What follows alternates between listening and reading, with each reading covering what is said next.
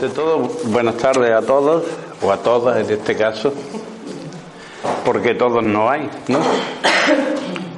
Para el que no me conozca, me llamo Teo, soy espiritista y vamos a intentar dar conocimiento, que es el objetivo de este ciclo de, de charla que vamos a hacer todo este tiempo, ¿no? Lo que perseguimos en concreto es única y exclusivamente dar conocimiento y que después cada cual lo aplique o haga con ello lo que crea conveniente, como es lógico, ¿no? No nos importa absolutamente nada cuál es la procedencia de cada uno, ni su estatus, ni su condición, ni sus creencias, ni nada que se le parezca. Esto es un, una reunión de amigos absolutamente libre, voluntaria, en la cual no hay ningún tipo de obligación, con lo cual cada uno puede hacer lo que crea conveniente. Y sin más, pues vamos a intentar hablar de hoy de Laura, ¿vale? Y si yo soy capaz de manejar esto en condiciones, porque siempre me lío, ah, por fin. El hombre desde siempre, durante toda la vida, desde que el hombre es hombre, ha considerado la luz como algo que sustentaba la vida de todas las funciones y los procesos de los seres vivos. Por eso, el llamar a alguien iluminado, iluminación, era sinónimo de salud, en su sentido más estricto, de estar completo o de ser santo en cuerpo, mente y espíritu. Para los seres primitivos la luz era esencial como fenómeno espiritual, además de físico. En muchas culturas antiguas se adoraba al sol. La meta más importante de la vida era para el hombre comprender totalmente la luz y en consecuencia a Dios. Los efectos del color en la vida debieron de tener un gran significado para los primeros seres humanos cuya existencia estaba regida por la luz y la oscuridad. Los antiguos consideraban que los colores que forman la luz solar representaban un aspecto diferente de lo divino y que influían en diferentes cualidades de la vida. Por lo tanto, color es una característica muy significativa en el simbolismo de las culturas antiguas de todo el mundo. Y los orígenes de la curación con color se pueden remontar a la mitología de los egipcios y los griegos, que empleaban minerales, piedras, cristales, ungüentos y tintes, todos coloridos como remedio y pintaban los santuarios donde daban los tratamientos con diversos colores. Hipócrates usaba ungüentos y bálsamos de diferentes colores y el médico árabe Avicena en el siglo IX escribió sobre las propiedades del color en el tratamiento de las enfermedades. El interés por el color avanzó junto con el concepto de los elementos aire, fuego, aire y tierra, que se asociaban con las cualidades de frío, de calor, húmedo y seco, y también con los humores de los fluidos del cuerpo, como era la cólera o la bilis amarilla, la sangre que era roja, la flema blanca y la melancolía negra. Se pensaba que se producían en cuatro órganos, en el vaso, en el corazón, en el hígado y el cerebro, y que determinaban la disposición emocional y física. La salud implicaba el equilibrio apropiado y la enfermedad, y la mezcla en una proporción incorrecta.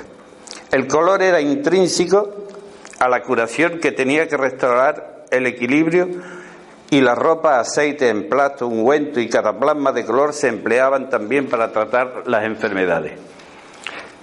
Sin embargo, con la llegada de la cristiandad, todo lo pagano se exorcizó, incluyendo las prácticas curativas de egipcios, de griegos, de romanos. Se detuvo el progreso de la medicina en toda Europa y se persiguió a quienes se aferraban a principios y prácticas tradicionales de curación de las, de las antiguas artes curativas y se convirtieron en algo escondido u oculto.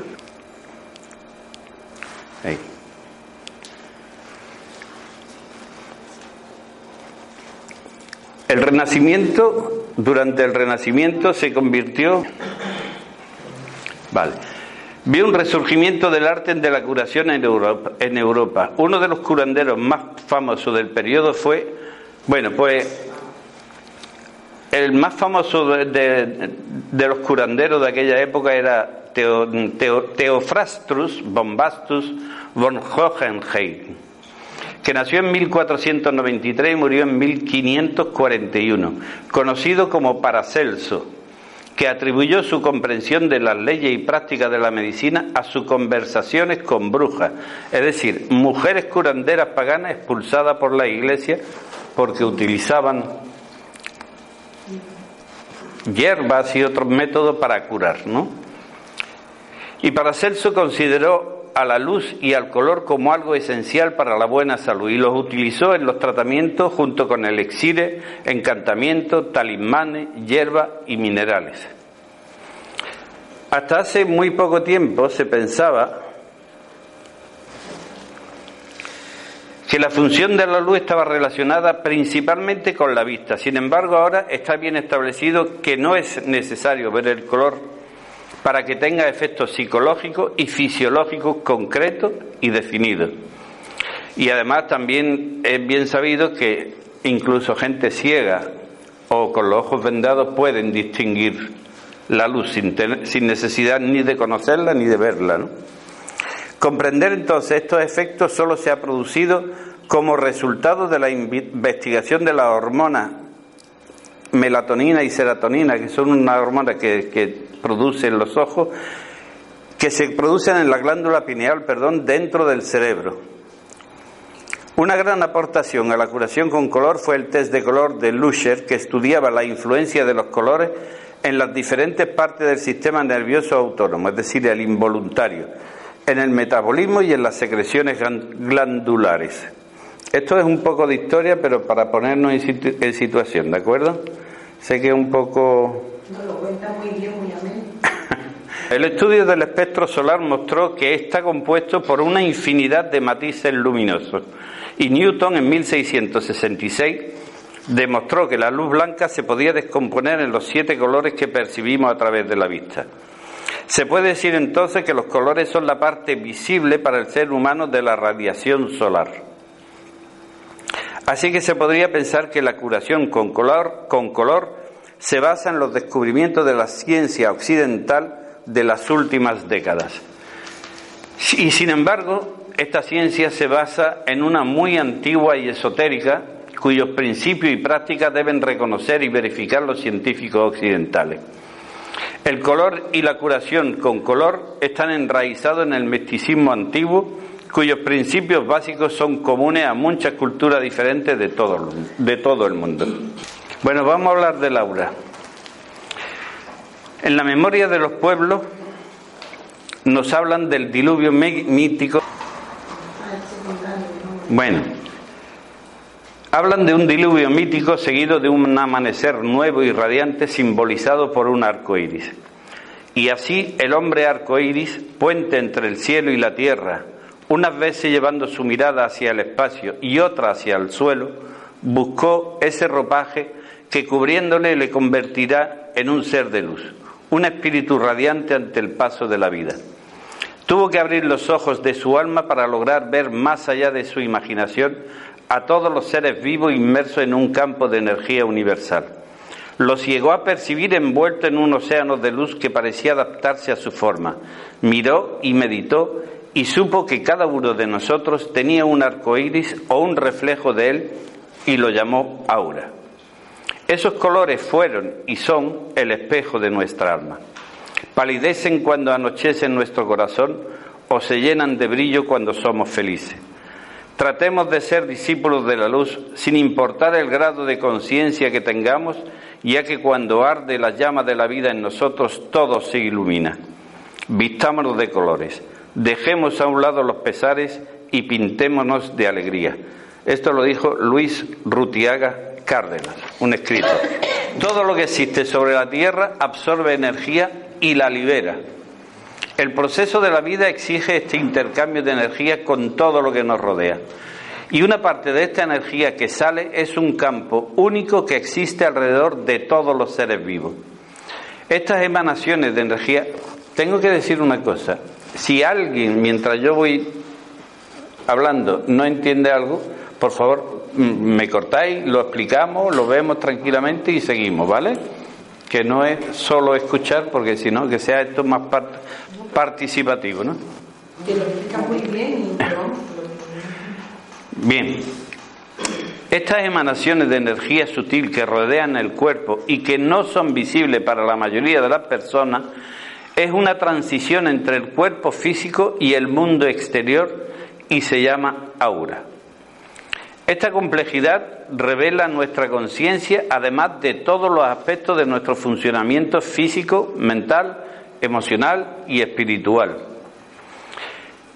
En la segunda mitad del siglo XIX se anunció el descubrimiento de una radiación proveniente de ciertos objetos que se le llamó fuerza ódica y que era generada por ciertos cristales, por los imanes y también por el cuerpo humano.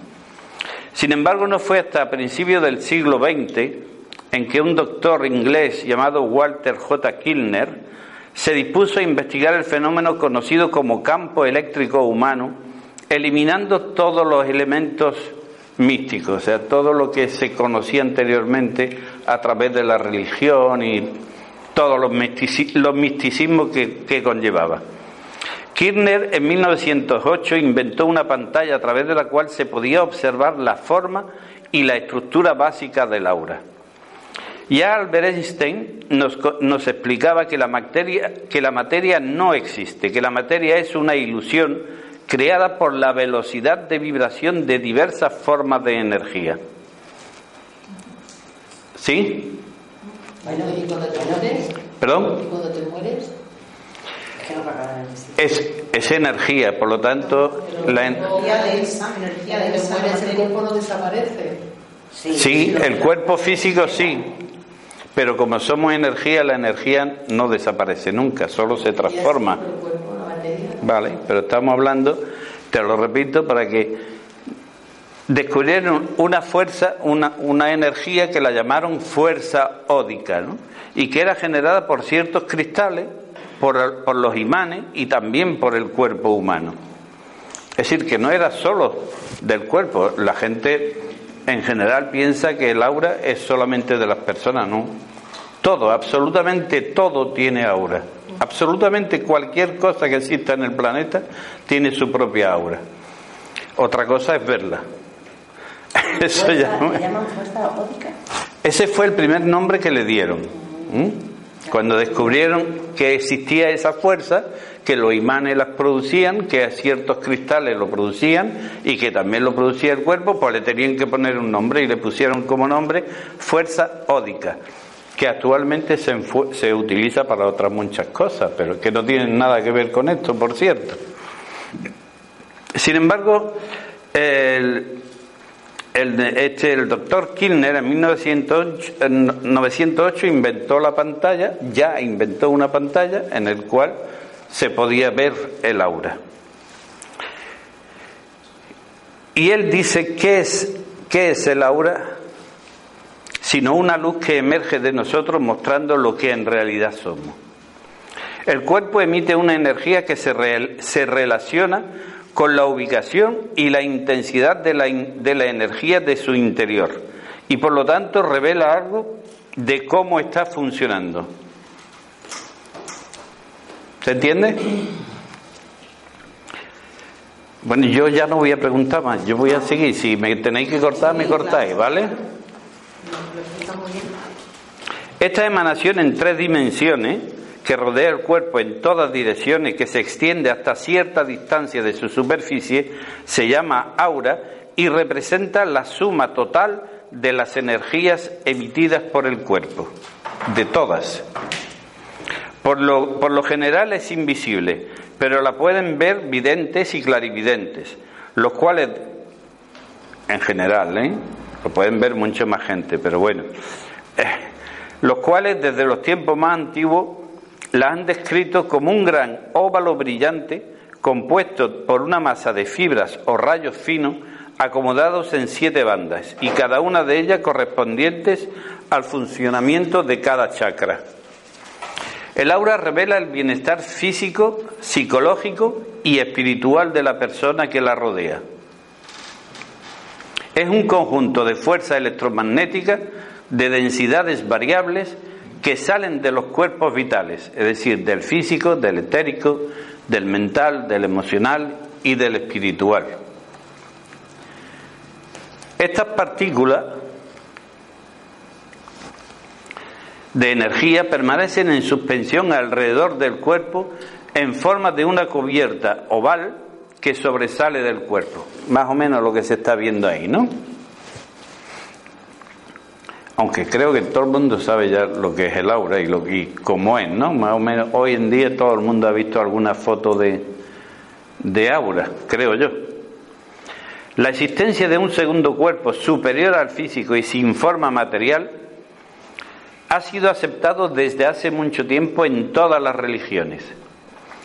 Y en todas las religiones nos hablan de estas formas intangibles y luminosas que rodean a algunos hombres y a algunos iluminados. La ciencia moderna nos dice que el organismo humano no es una mera estructura física formada por moléculas, sino que también estamos constituidos por campos energéticos, que nos desplazamos desde el mundo de la forma sólida y estática a otro de campos energéticos y dinámicos, en movimiento. La física cuántica ha confirmado la realidad de la esencia vibratoria de la vida y que el ADN humano vibra a una frecuencia de entre 32 y 72 y 78, perdón, gigahercios, es decir, miles de millones de ciclos por segundo.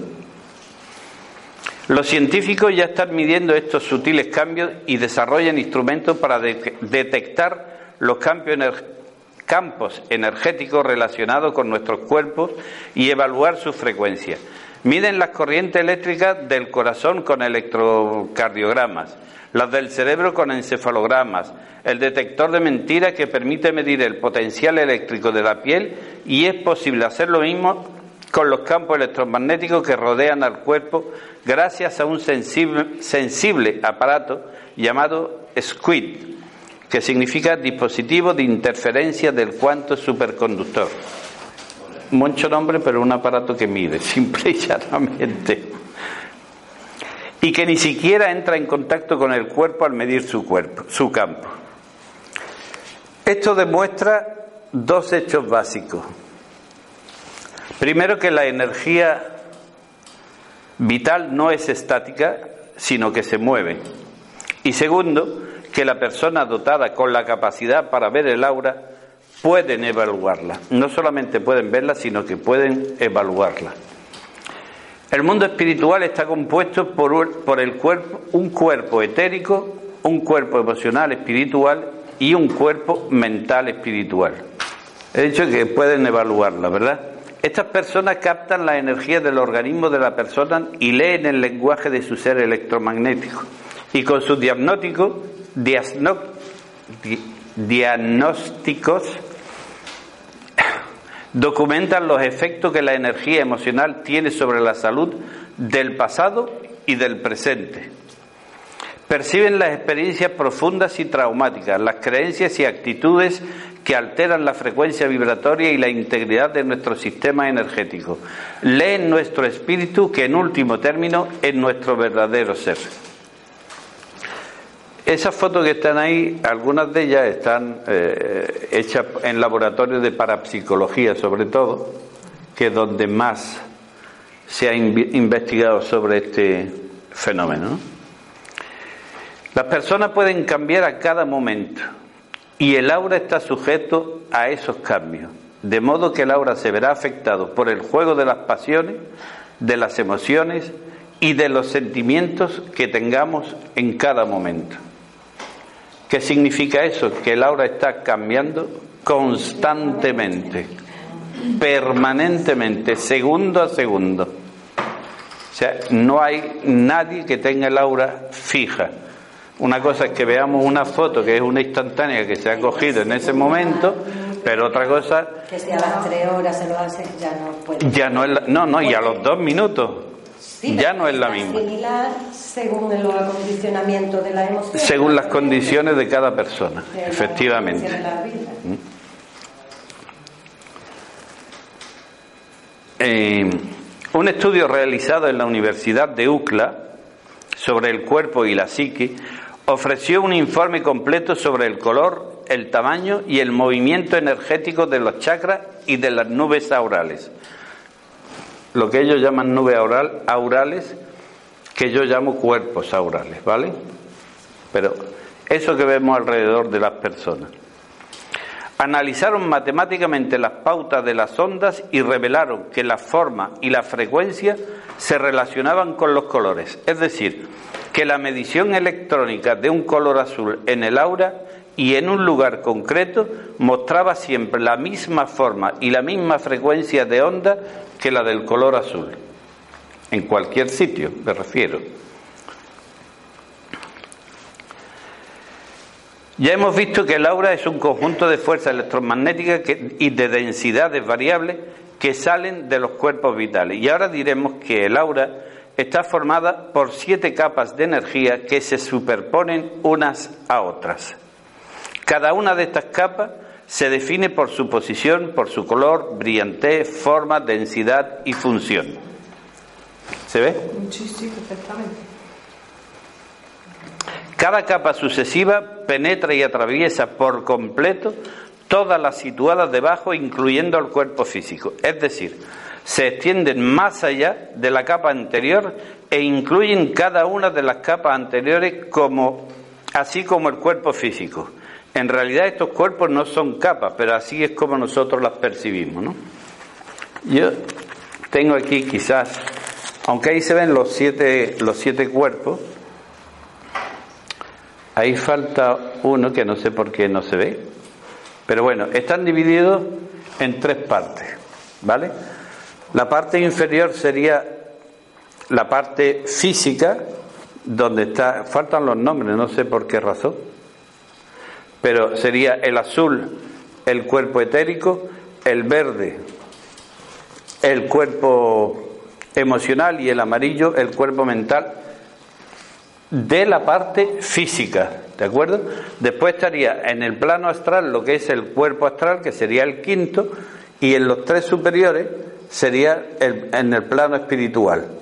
Exactamente los mismos debajo, pero en el plano espiritual, es decir, cuerpo etérico, cuerpo emocional y cuerpo eh, mental espiritual, en el plano espiritual, igual que en el físico, con una separación evidente por, con el con el del plano astral. Para que quizá nos hagamos una mejor idea de lo que es el aura, cuando se suele ver el aura, se suele ver probablemente de esta forma, ¿no? Mira, esto sería el cuerpo y esa es la famosa forma de huevo, ¿no? Que es lo que se suele... Que es como ¿Eh? Que es como se... Exactamente. ¿Vale? Pero después decimos que cada uno de esos cuerpos va desde, desde el cuerpo o desde el del cuerpo oral hasta el cuerpo físico. Es decir, que si cogiéramos y lo pusiéramos aquí, el, el primer cuerpo, el primer cuerpo oral, es decir, el etérico de la parte física, que sería este azul, ¿eh? estaría pues prácticamente mm, bordeando y recortando lo que es el cuerpo físico. ¿Vale? Pero si nos vamos al segundo cuerpo, pues entonces lo tendríamos un poquitín más ancho, casi tiene la misma forma del cuerpo, y va también desde el final o desde el borde del cuerpo áurico hasta el cuerpo físico, es decir, atravesaría el anterior. No están superpuestos como nos imaginamos. ¿Eh? ¿Es el astral? No, no, este es, el, este es el físico y el segundo es el emocional. Ah, el emocional. Sí, bueno, los mismos nombres que tiene arriba, pero abajo. ¿Vale? Los mismos. Pero quiero insistir mucho en eso. Nosotros pensamos que son capas y que los vemos como se ven ahí, ¿no? Distintos colores por capas. Y no son capas, son íntegras, van desde, desde una punta hasta al interior del cuerpo y atraviesa la anterior, el cuerpo áurico anterior, ¿vale? El tercero le pasaría exactamente igual. Si lo aislamos y lo vemos solo, veríamos una figura más ancha que va perdiendo cada vez más la forma del cuerpo, pero que también atravesaría este y este, y también el cuerpo físico. Que no son como no, no, no son. Está hablando que es todo un Ni, ni son ondas, ni son capas, sino que es, eh, podríamos decir, como un globo que, que nos rodea por todas partes, no solamente como capas planas, sino que también por detrás, es decir, todo alrededor. Claro, y, y sale desde dentro del cuerpo. Eso es afuera, eso afuera, de dentro afuera. Aquí lo estamos viendo de dentro afuera. Después veremos que no solo solamente van de dentro afuera, sino que también de fuera también recogen. Es decir, pero bueno, ya lo iremos viendo. De momento lo que sí me interesa dejar bien clarito es que no son planos ni son ondas. Es un cuerpo completo, como la, como la las muñecas estas rusas, las, ¿cómo se llaman? Katiusa o, o Katiuska, son, sí, que se van sacando, pues sería eso completo, ¿vale? Imaginaros eso completo de una sustancia que penetra a la, siguiente. Penetran una, no están colocadas unas dentro de otras,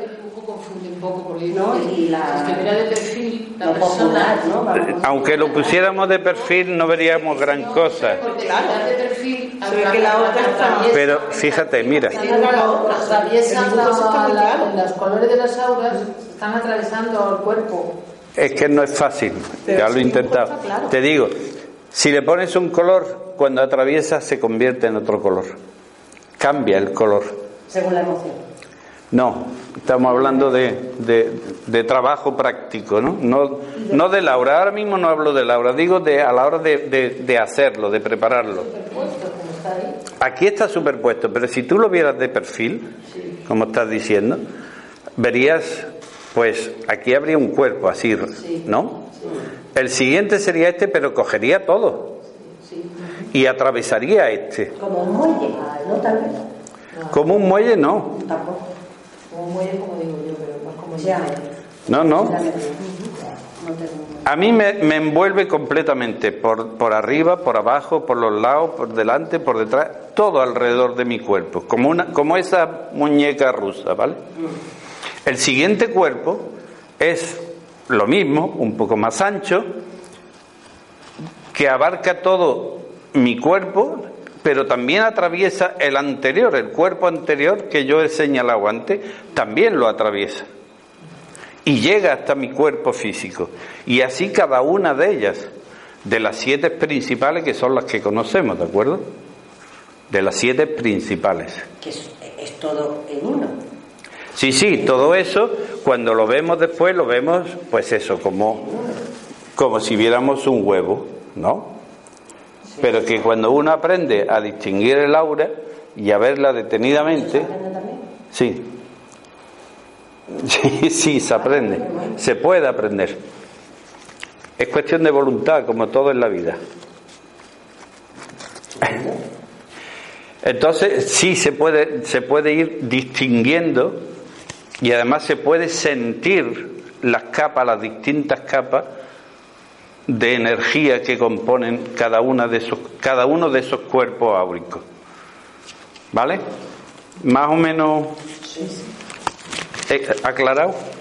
Más o menos, ¿no?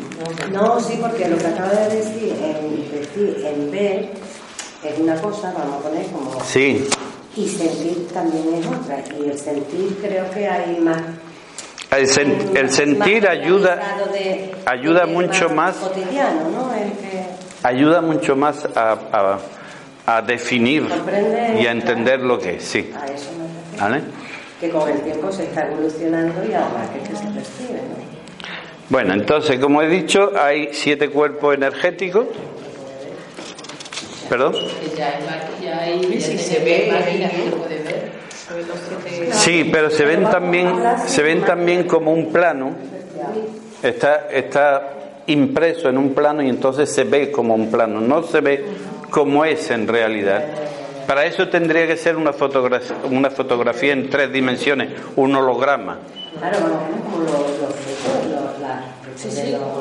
como una ecografía. Como una ecografía. Hoy en día ya hacen fotos de. Bueno, vamos a seguir, ¿no?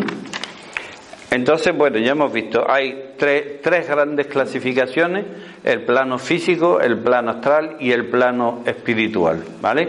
En cada uno de esos planos hay tres cuerpos, que sería el etérico, el emocional y el mental del mundo físico, el etérico, el mental y el emocional del plano espiritual y el cuerpo astral, que es el que forma el séptimo cuerpo. El cuerpo etérico, es decir, el primero, eh, etéreo que viene de, de éter, entre una cosa entre energía y materia, que es lo que significaba la expresión de éter, ¿no? Está compuesto por pequeñísimas líneas mm, energéticas en forma de haces luminoso, como por ejemplo las pantallas de televisión, ¿no? Cuando se quedan y se ven todas esas chispitas, pues algo así. Estoy hablando de este, pero no lo he puesto que es ese sería el cuerpo etérico inferior, ¿de acuerdo? Allí visto de manera general y si lo pudiéramos aislar solo, pues veríamos la imagen de la derecha, ¿no? Pero englobándolo completamente, ¿vale? Tiene la misma estructura que el cuerpo físico, incluyendo las partes anatómicas y todos los órganos, ese cuerpo etérico.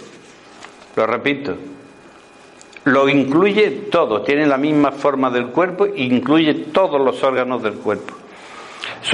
la estructura está en constante movimiento y se extiende desde 1,25 centímetros hasta 5, hasta 5 centímetros en general, esto no es una medida estándar que se mida eso y ahí se acaba, no sino en general, y palpita a unos 15 o 20 ciclos por, minuto.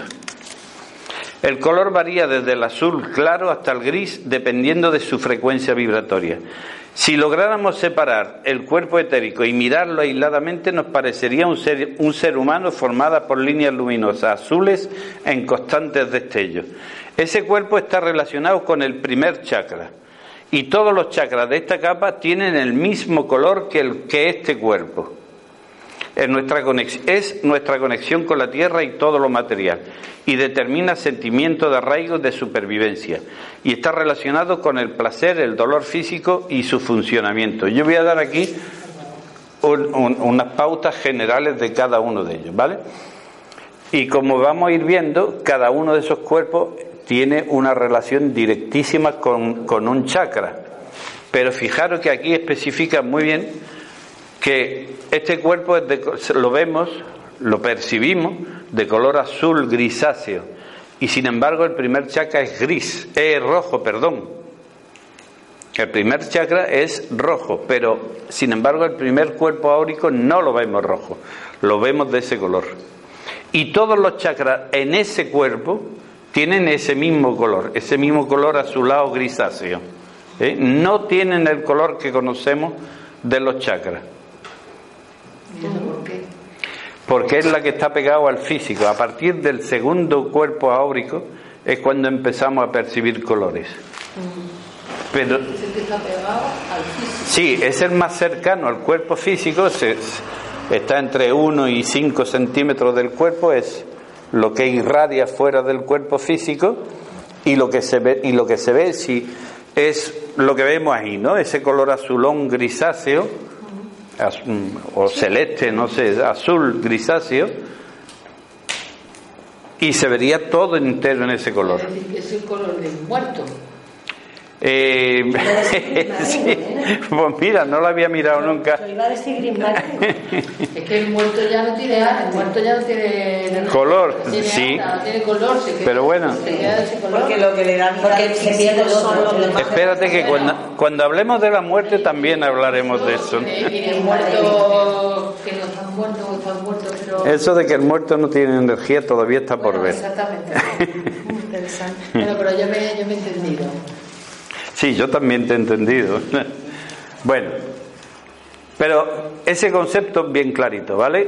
Todos los chakras en este primer cuerpo tienen ese color grisáceo azulón o azul grisáceo. El segundo cuerpo es el cuerpo emocional, que sería este. Eso es el color naranja. Azul, después naranja.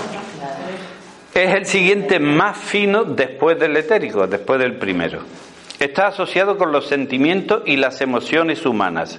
Sigue más o menos en los contornos del cuerpo físico, es más fluido que el etérico y no duplica el cuerpo físico. Es decir, aquí ya no es como en el primero. En el primero hemos dicho que contenía incluso todos los órganos del, del cuerpo físico. ¿no? Aquí ya no lo duplica. Está compuesto por nubes coloreadas de una fina sustancia en constante movimiento. Se extiende desde dos centímetros y medio. Es decir, cuidado con esto. Cuando digo dos centímetros y medio, quiere decir que lo podemos percibir a partir desde la, la piel hasta dos centímetros, dos centímetros y medio de distancia hasta los siete y medio. ¿Vale? Es una distancia mm, relativa, pero más o menos global para todo el mundo, ¿no? Más o menos estándar, di- digamos entre paréntesis. Eh, y penetra los, los otros más densos a los que envuelve, lo que hemos dicho antes. Es decir, este atravesaría íntegramente el primer cuerpo etérico. El color varía dependiendo del sentimiento o de la energía que produce ese sentimiento. Se asocia al segundo chakra y es la sede de los temores y de los deseos. En este cuerpo cada chakra tiene un color. A partir de aquí sí vemos el color. El primero en rojo, el segundo en naranja, tercero amarillo, el cuarto verde, el quinto el azul añil, el sexto el morado y el séptimo puede ser violeta, blanco e incluso dorado también o se puede ver también de otros colores. Pero bueno, con eso ya tenemos con qué entretenernos.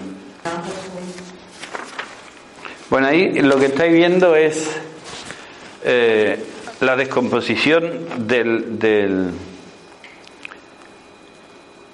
de los rayos solares y lo que conocemos como espectro solar, ¿no? O sea, dentro de la gama que la ciencia ha sido capaz de detectar a través de, la- de los rayos solares están desde las ondas largas de radio hasta los rayos los rayos X y ultravioletas y esas cosas que, que el, ojo humano no puede ver, lo que nosotros vemos como seres humanos está comprendido entre los 400 y los 700 nam- nanómetros, ¿eh?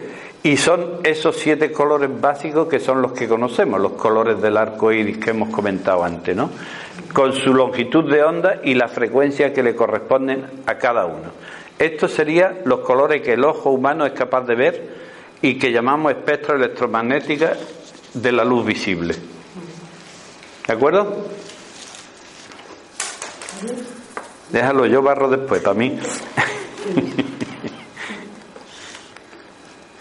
bueno, pues entonces nos vamos a, al cuerpo mental del plano físico, ¿vale? Otro de los cuerpos que se extiende más allá del emocional y está compuesto por sustancias todavía más finas. Y están todas relacionadas con los pensamientos y los procesos mentales. Aparecen normalmente como una luz brillante que irradia sobre la cabeza y los hombros. Es donde mejor se ve. ¿eh? Aparece en todo el cuerpo, pero donde más fácilmente se puede ver es sobre la cabeza y los hombros, extendiéndose alrededor de todo el cuerpo. Se expande y se hace más brillante cuando la persona está concentrada en procesos mentales. Contiene la estructura de nuestras ideas. Su tonalidad es principalmente amarilla. Como veréis, le, le damos colores a los chakras y a los, y a los cuerpos orales que tienen relación, por supuestísimo, pero eso no significa que siempre son de ese color, sino que básicamente ese es su color, el amarillo, por ejemplo, en este cuerpo, ¿no? Pero no siempre es así. eso varía dependiendo de los pensamientos, de emociones, de actitudes, de miles de cosas. Pues si cambia, cambia el color del chakra, también cambia el color del aura. Con el chakra también, claro que cambia. Es que una cosa afecta a la otra, son, no son independientes, sino que están interrelacionados y no se pueden separar una cosa de la otra. Em, se corresponde con el tercer chakra del plexo solar. Es el vehículo de manifestación del intelecto y si funciona bien nos facilita la claridad de pensamiento, la concentración y la focalización de ideas. Y después en el mundo astral tenemos lo que es el cuerpo astral. El cuerpo astral es un vehículo que no parece muy diferente del físico. Está rodeado de colores centelleantes y compuesto de materia mucho, mucho más sutil y más fina.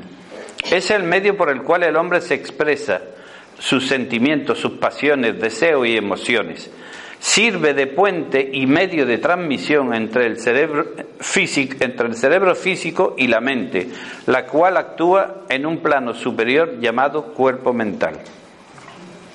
Por eso hemos hecho antes la distinción entre mundo físico y mundo eh, espiritual. Y el, y el plano astral o el cuerpo astral, y también el plano astral, ¿eh? Está en el espiritual. ¿El plano astral? No, es un puente que sube y baja tanto, tanto al espiritual como al físico. Es decir, es, eh, si lo comparáramos con algo conocido por nosotros, podríamos decir que es un ascensor que sube entre el sótano y la azotea, ¿no? Hace el recorrido y lleva cosas de abajo arriba o de abajo o de arriba abajo. ¿Mm? En la meditación es cuando se puede quedar un poquito, ¿no? En el ascenso que le damos. sí, sí, sí. sí. no, un poquito no, mucho. y estamos. Hay que tener, hay que tener presente una cosa importante. Eh, solemos utilizar bastante mal las denominaciones, los nombres, es decir, no le damos el auténtico sentido que tiene. Astral, el nombre de astral viene porque es fuera de la tierra. Es decir, fuera de lo material, fuera de lo físico, más allá de lo material, hay algo. Y ese algo lo llamamos astral. Así que desde ahí para, para, arriba, por decirlo de alguna manera, todo es astral. Espiritual, llámalo como quieras, todo es astral. Incluso eso que llamamos bajo astral está en el astral. ¿Mm? Sí, pero la gente piensa que al llamarlo bajo está por debajo. Sí, en general, en general es así. Entonces, astral por eso, porque es eso, ese puente entre lo físico y lo espiritual, y viceversa, entre lo espiritual y lo físico, como es lógico, ¿no?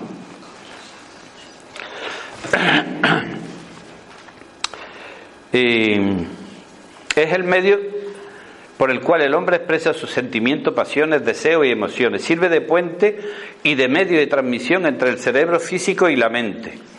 Aunque todo ser humano posee y utiliza un cuerpo astral, muy pocos son conscientes de la existencia del mismo y mucho menos son capaces de regularlo y actuar en él a plena conciencia. Otro cantar. Otro cantar. En la inmensa mayoría de las personas es apenas algo más que una masa amorfa de materia astral cuyo movimiento y actividades no están todavía bajo el dominio del hombre real. En otro, por el contrario, el cuerpo astral es un vehículo bien desarrollado y completamente organizado que posee vida propia y que confiere a su, poseedor muchos y útiles poderes, muchísimos. Durante el sueño, el cuerpo físico Durante el sueño del cuerpo físico, el hombre, falto de desarrollo, vive una existencia vaga y somnolienta en su cuerpo astral, relativamente primitivo, y al despertar su cuerpo físico recuerda muy poco o nada de su vida durante el sueño. Y eso es bueno. El sueño ¿Eh? Eso es bueno. Bueno, ahora lo veremos. Sí, yo es una pregunta abierta, ¿vale? Sí, sí, yo te lo voy a contestar ahora. Depende. En cambio, la vida del hombre desarrollado en su cuerpo astral, mientras el físico duerme, el astral tiene una vida activa, interesante y útil, cuyo recuerdo bajo ciertas condiciones se pueden traer a la memoria del cerebro físico. Es decir, es mucho mejor. El- El que cuando tú estés durmiendo, tu cuerpo esté descansando, pero tu espíritu pueda salir. Es que lo que hemos dicho antes era justamente lo contrario. Que aquellos que están poco desarrollados, su cuerpo y su espíritu están descansando, es decir, no va muy lejos y si va a algún lado normalmente no recuerda los sitios, ni lo que le ha ocurrido. Por eso hay gente que dice, yo no sueño, yo sé que todas las personas se sueñan. Eso es y todo el mundo hace viajes astrales. exacto. Pero el que no te acuerdes o que tú tengas, vamos a poner, mm, bueno, que no te acuerdes, que mm, te es más llevadero o menos llevadero ese viaje, Sí. ¿no? Entonces tú eh, eh, mm, participa o no y vas como Que cuanto más lo- uno. Cuanto más lo tengas desarrollado, Más consciente eres de que estás aquí y allí.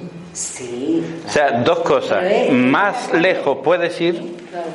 Y más puedes recordar de dónde has ido y qué has hecho. Pero y también donde quieres ir o no, no donde te lleven, los sueños. No sé si me estoy explicando. Eh, sí, pero vamos a dejar eso también aparcado entre, entre paréntesis porque también hablaremos de ello, ¿vale? Y no quiero ir adelantando Perdón, acontecimientos. yo me voy a marchar, me tengo que ir. Muy bien. Como hemos empezado un poquito más tarde. Bueno, Venga, buenas noches. ah, buenas noches. Lo demás, ¿Tenemos prisa o no? Yo también tengo que ir, pero vamos. Bueno, nada, pues. Ya otro día me poquito Es que yo pensaba que era a las ocho y media, la verdad, ¿no? Así que el error lo he cometido yo. Pero bueno, entonces si queréis Hoy, hoy sí, otro. lo dejamos aquí y el próximo miércoles lo recogemos a partir de aquí. Yo no tengo prisa, ¿vale? Porque es que queda, ¿eh? Aquí Claro, es que queda y si se van y yo en cuarto de hora también me tendré que Yo ir. me. Entonces yo creo que... Esto que me queda ahora ya. Que Bueno, hablar de los otros tres cuerpos, de este, de los otros tres y algo más. Y algo más. Pero bueno, si os parece bien, yo a mí no me importa en absoluto. Hombre, yo tampoco. Yo lo que no sé si el, mi- el miércoles que viene. yo no tengo, yo no tengo ningún problema. Si queréis lo terminamos, por lo menos esta parte. Que sí, ya, no dejas con la miel en la boca. No pasa nada. Bueno, pues entonces, la vida de una persona así deja de ser una serie de días de conciencia despierta y de noches de olvido, para convertirse en vida permanente de conciencia que alterna en el mundo físico y en el mundo astral. Una de las primeras cosas que aprende el hombre al actuar en el cuerpo astral es ir de un lado para otro porque el cuerpo posee una gran movilidad y puede trasladarse a grandes distancias del físico sumido en sueño. La comprensión de este fenómeno arroja mucha luz sobre un gran número de fenómenos de los llamados ocultos, como son apariciones de diversas clases, conocimiento de lugares nunca vistos físicamente, etcétera. Eso mm, que dice, pues yo aquí he estado ya, yo sé que he estado aquí, y, y dice uno, pero yo aquí no, yo qué sé, mi hija fue a París por primera vez y, y decía que se paseaba por Montmartre y decía, yo esto lo conozco. Es decir, yo sé que he estado aquí, yo esto lo reconozco perfectamente y no había estado jamás en la vida. O dos cosas, o había vivido allí en otra reencarnación anterior, o bien había ido en plan en, en viaje astral, una de dos. O sea que, y eso le suele pasar a muchísima gente, ¿no? El déjà vu, que también que se dice. La clara comprensión de la estructura y naturaleza del cuerpo astral, de sus posibilidades, de sus limitaciones, es esencial para comprender la vida a la que pasan los seres humanos al morir físicamente. Muy importante entender esto para entender. ¿eh? Muy importante enten- entender esto para entender qué pasa después de esta vida. ¿no? no solo como el mero hecho de un cuerpo astral, no, no, entender qué es el cuerpo astral, cómo funciona, cómo podemos utilizarlo, a dónde nos puede llevar, nos va a facilitar muchísimo entender después qué ocurre cuando uno deja este mundo. Los diversos cielos, infiernos y purgatorios en los que creen los seguidores de diversas relig- religiones se hacen comprensibles tan pronto como se conoce la naturaleza del cuerpo y de los planos espirituales. El estudio del cuerpo astral ayuda también a comprender algunos métodos físicos y no físicos para curar enfermedades. Vemos entonces que el estudio del cuerpo astral abre un vastísimo campo de investigación y expande de manera extraordinaria el concepto de la vida que hoy se contempla casi exclusivamente físico y que se interpreta en el mismo sentido, como físico. A medida que avancemos nuestros conocimientos veremos que los sentidos físicos no representan en manera alguna el límite de lo que se puede aprender en mundos más sutiles, gracias a los vehículos de conciencia que el hombre posee. El despertar de las facultades astrales revela un mundo nuevo dentro del viejo. En cuanto el hombre es capaz de entender correctamente el significado del nuevo, alcanza una perspectiva más amplia de su propia vida y de toda la naturaleza. Se da plena cuenta de las posibilidades casi ilimitadas latentes en su propia naturaleza. Al decir lo de mm, el hombre tiene la conciencia, se da por hecho que todo tiene la misma conciencia, ¿no? ¿no? No, cada uno tiene la suya. Si no seríamos todos iguales. Claro. A Dios gracias, no. Pero habrá conciencias similares. Yo- Sí, claro que sí, Comprendo, claro que sí, por supuesto que sí, pero no somos ninguno iguales. No, no, no, no. El cuerpo astral suele tener el mismo grupo de colores que el cuerpo emocional, pero teñido de color rosa del amor. Este cuerpo es el de la transición entre el plano físico, del, mundo físico, representado por el cuerpo etérico inferior, el mental inferior y el, y el, emocional inferior, con sus tres chakras co- correspondientes, es decir, el primero, el segundo y el tercero. ¿vale? Y el plano del mundo espiritual representado también por los tres cuerpos espirituales, es decir, por el etérico, el mental y el emocional con sus tres chakras correspondientes que sería quinto, sexto y séptimo, ¿vale? Y el cuerpo astral es un vehículo de transición en doble sentido, en el sentido ascendente y en el descendente, lo que decía antes de, de subir y bajar, ¿no? En el descendente adapta la energía proveniente del plano espiritual, disminuyendo su vibración hasta equipararla a la densidad de las frecuencias materiales y facilitar así el tránsito de energía. Es decir, que el cuerpo astral está actuando como un decodificador, ¿vale? De lo que nos viene del mundo espiritual, él lo va eh, transformando de manera que sea asequible a nuestro cuerpo físico y nosotros lo podamos recibir, percibir y, utilizar las tres cosas. Y en el sentido ascendente, pues al revés, depura y eleva la frecuencia del nivel vibra- vibracional del plano físico en vibraciones de frecuencias superiores que le dan acceso a los planos espirituales en su camino evolu- evolutivo hacia el mundo espiritual.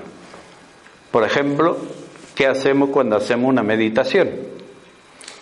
En realidad, en la meditación lo que nos sirve, la meditación y otros muchos métodos, pero bueno, como ejemplo este, ¿no? Lo que nos sirve es para a nosotros aquietar nuestra mente, sobre todo, no, no la conciencia, sino la mente y el cerebro, a dejarlos más eh, tranquilos, más relajados, lo que hacemos es subir nuestras vibraciones. Y al subir las vibraciones, lo que el, plano astral y el cuerpo astral lo que nos facilita es esa conexión con el mundo espiritual. Por eso es mucho más fácil conectar a través de meditaciones, por ejemplo, que es cuando más se ve, cuando más se nota, el Reiki también lo hace, nuestras sesiones también lo hace, la mediunidad, en fin, hay muchos muchas maneras, pero esa es una y, y además importante, ¿no? El cuerpo, el cuerpo astral se extiende aproximadamente desde los 15 a los 30 centímetros del cuerpo, es decir, sí, ya mm, es importante, ¿no? Además que lo percibimos, alguna vez se va mandando y no, y tiene, ¿no? La percepción, sí, sí. Es que ahora mismo, ahora mismo, por ejemplo, aquí estamos, nuestros cuerpos orales están conectados, sin lugar a dudas. Es decir, están mm, atravesándose uno a otro, ¿no? Y sobre todo, si, si nos fijamos en ello, que fue lo que hicimos antes de ayer, ¿no?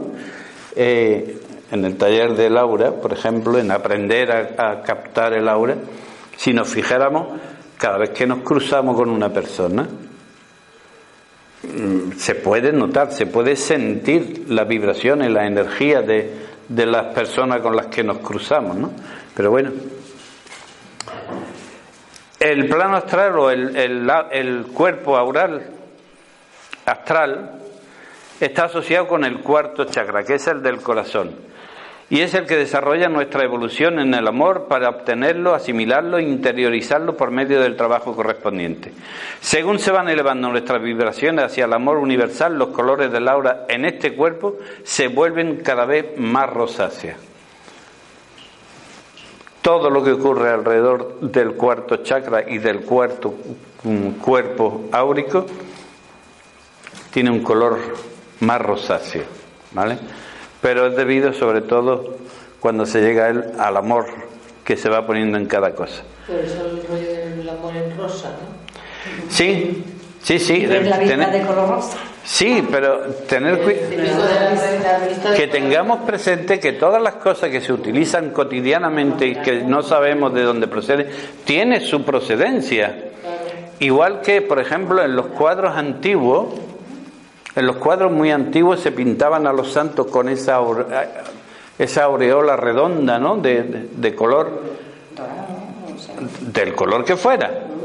Pero era porque alguien le veía a esa persona, a eso que llamaban iluminado, porque le veían luz alrededor y entonces los dibujaban o los pintaban de esa manera. Y así, no sé, cientos de cosas, lo que tú has dicho, lo de la vida en rosa, porque el, el amor todo es rosa y